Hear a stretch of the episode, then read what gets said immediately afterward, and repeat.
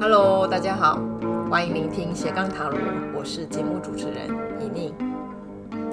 呃，在今天的单元呢，我想要跟大家聊一聊，呃，就是塔罗牌的各种不同的图案。好、哦，就是在教学的时候啊，我常常会遇到。呃，同学们会问我说：“那老师，我并没有买维特塔罗牌，我家里有的是别的牌，那我是不是可以就是也用老师教的维特牌的解牌方法去解我现在用的这个牌呢？”哈、也就是因为现在市面上卖的塔罗牌的。图像种类真的非常的多哈，就是我常常会讲说，呃，去逛那个麦塔罗牌的网站呢，那真的会让人败家哈，就是每一副牌哈，它的呃颜色使用啊哈，或者是图像的风格，真的都好有特色哈。那不只是比较传统的古典的牌卡，现在有好多的艺术家哈，他们也加入了呃，就是设计，就是要去呃去绘制这个塔罗牌的哈这样的一个行列哈，甚至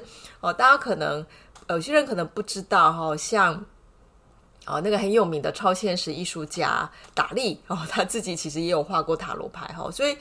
呃，塔罗牌这个图像，哈，就是称为这个塔罗牌的这个图像，各种不同的风格类型，哈，在市面上可以供大家呃使用。那我讲的所谓的使用是有两个方面，哈，一方面就是呃去欣赏，哈，或者是去呃理解那个图像本身，哈。那另外一种是我把它用在哦，就是占卜，哈，就是我用抽牌啦或解牌这个方向。那到底，呃，我买了跟，因为像我教学的时候，我就只用一种牌卡，就是韦特哈。那我在教韦特的时候，到底如果如果韦特塔罗牌是现在大家买的塔罗牌的里面的呃原型哈，也就是现在买的很多塔罗牌，它还是从韦特牌里面延伸，只是说画风不同的时候，到底是不是可以用原来的韦特牌来解释它呢？哈。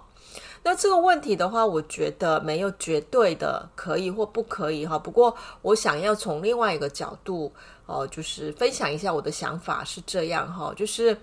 呃，塔罗牌它最特别的地方，其实就是哦，它是用图像来进行占卜，哦，也就是呃，我们在看着塔罗牌的时候，每一个牌卡上的图像，其实会给看的人哈一种呃意象。哦，像意象就是指的是，哦，像我们小时候，我不能说小时候啦，就是以前，呃，念书的时候，我们也会读诗，对不对哈？然后读一首诗的时候，老师可能会问你说，诶，那这首诗的意象如何呢？哦，你怎么理解它？会问这样的问题。那这个时候，那个意象其实是还蛮抽象的感觉哈，就说每一个诗人在写一首诗的时候，那首诗的文字。所形成的那个世界，它那个世界其实是已经不是我现在生活的这个地方。诗的语言会把我们带进另外一种世界，而那个里面就有一种感觉，那个感觉可能会透过的是，呃，文字里面呃去呈现的呃一种氛围。它可能会有一些视觉的意象，可能会有嗅觉的意象，可能会有感官的意象。那这些东西全部融合，会让读一首诗的人不不只是看文字而已，是进入到另外一个想象的世界。在那个世界里面，其实跟我们真实世界一样，我们也会有同样的一种感受性的东西会产生，而这个感受会给我们一种认知跟理解。哦，那我要做这个诗的比喻的原因，就是我觉得，就看图像其实也是这样的道理哦。哈，就说不只是塔罗牌哈，如果大家哦喜欢去欣赏一些艺术画作，我们会喜欢像譬如说梵谷的画哦，或者是什么达文西呀，或雷诺瓦等等哈。我觉得不是只是说纯粹讲它是漂亮的、美的哈。这些画其实是所谓的美，我们还爱它，是因为他们所画出来的那些画，其实是会把我们带进另外一个世界当中，而那个世界是我现在的生现实生活当中可能无法去感受到的哈。所以，呃，有时候有些人说他现实世界很苦哦，或者是他遇到了一些悲伤的事情，可是不知道为什么，他看了一幅画之后，诶，那幅画却给了他一个安慰，就某一种，诶，我的受伤的，我的悲伤的情感，比如说像放谷的星空那个画，我就感受到一种，呃，星星在夜晚当中似乎跟我一起拥抱我的那样的温暖的等等哈、所以画，好图像。哦，其实某一个层次来讲，它会把我们带进另外一个想象的空间。那个想象空间里面，其实是有有我们所理解的另外一种理解事情的方法。哈，它更直觉、更感受性。那塔罗牌也是啊，哈，虽然塔罗牌不是哦艺术画作哈，可是不是只有艺术画作会把我们带进另外一个世界。好像有时候哦，我们就是看一个图像，而那个图像不知道为什么会特别吸引我们。好，就算他是一个小朋友画的画，也是。那现在我们花了很多时间在学塔罗牌的时候，我们真的不是在学的是占卜的技巧。他在学的过程，我们不断不断会被塔罗牌的图像会带进他的图像的世界，而这样的带进去，在这个世界里面，我们形成的对这个图像世界里面的某一种理解，有时候学习的人可能没有认知到，没有很清楚的理解。我看了图，我好像似乎有了懂的这个感觉是怎么来的，可是总觉得好像是塔罗牌好神奇哦，每次抽牌，为什么他好像都可以在讲。哦，我内心当中的某一种连我自己都不知道的一些事情，那整个过程感觉好像是我在这里，然后排在我前面，然后我是看着图理解到了一件事。可是我个人的观察是，当我看向这些图像的时候，在某一个时刻很短暂的那个当下，我们在看图，想要理解那个图是什么意思的当下，我觉得我们不在这里。哦，我所谓的不在这里的意思，就是说我们已经进到了那个图像的世界，而试着从图像的世界要去理解，到底这一些图像要告诉我什么。哦，当然，我我认为我们可以进入到图像的世界的原因，是因为我不是用已经背好的文字的牌意去套用，然后解释我的事情。如果我是把这些牌意拿掉。而是真的从我这一次抽出来的牌的组合来重新去想要找到我问的这个问题的答案的过程，哈，其实我们就会进入到图像的世界。如果这样的方式去理解塔罗抽牌跟解牌的话，我们现在用的是哪一种图像来去应用这件事情是重要的。不是说哦，只只要是韦特系列的牌，因为他们图像都差不多，诶，所以我就可以同样的用那个图像来去解释它。其实不是诶，同样风格的图像，因为它的色彩应用的不同，它所呈现的细节不同，会给我们的质感会不一样的。像例如韦特有普吉韦特，有百年纪念版，还有粉彩系列。哦，这个大家可能理解，他画的是一模一样的东西，可是因为它。不同的一种，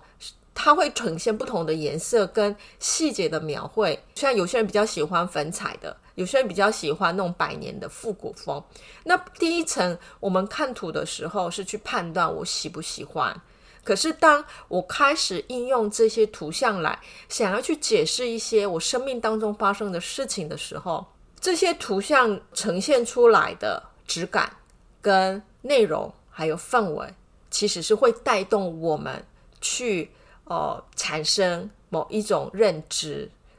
哦，所以哦就就算今天我是用韦特，我用的是粉彩版还是百年纪念版，我抽出来以后，同样的图，可是我可能理解到的或解释出来的内容会有所不同的，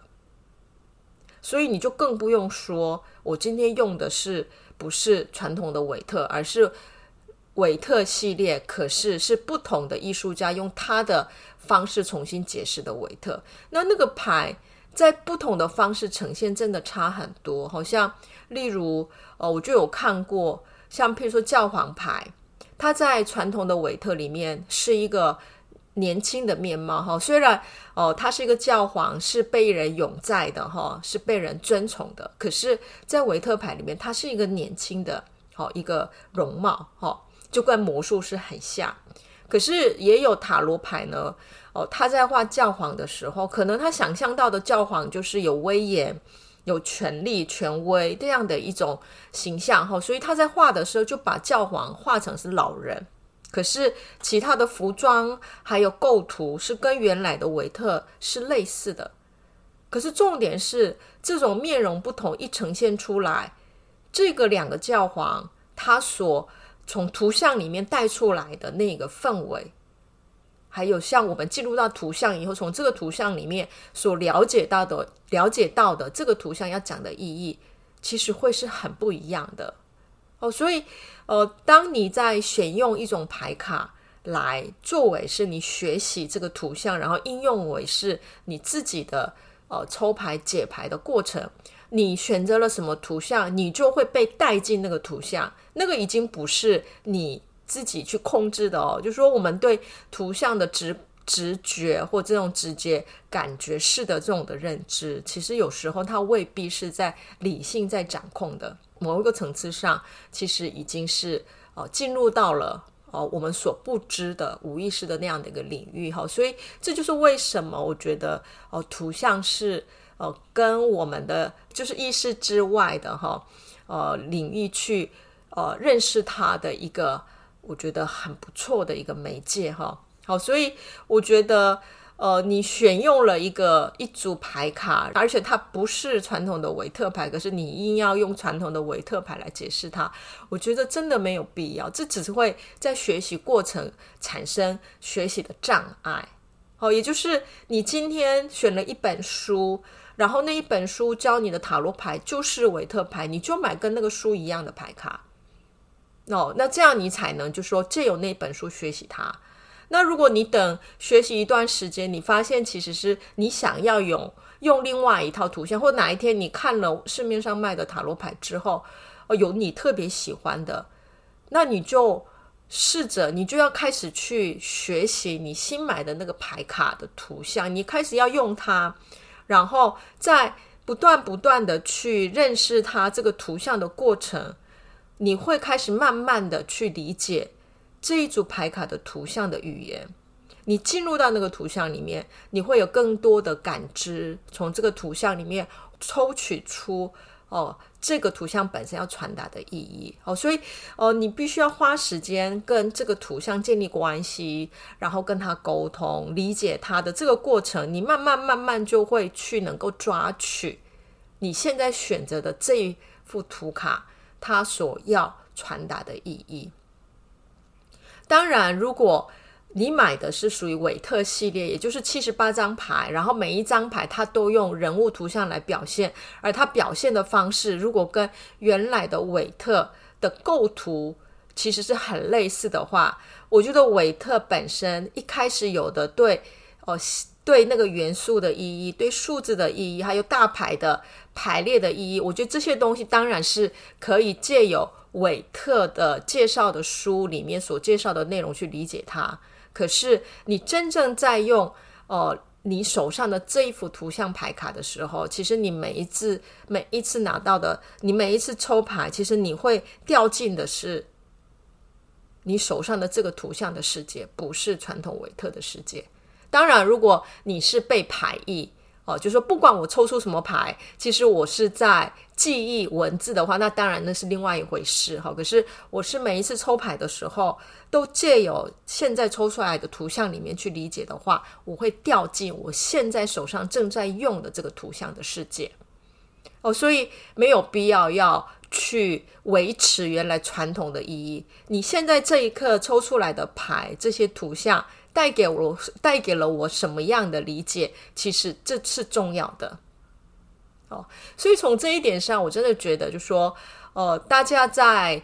呃使用塔罗牌的时候，呃，当然你可以去选择你喜欢的图像，这样这很重要嘛，对不对？哈，因为每一种图像，它总是对不同的人有一一些不一样的吸引力，哈。可是，毕竟现在市面上在教塔罗牌的专书。主要以维特牌为主，你可以拿到的学习资源是比较多的，所以你要自学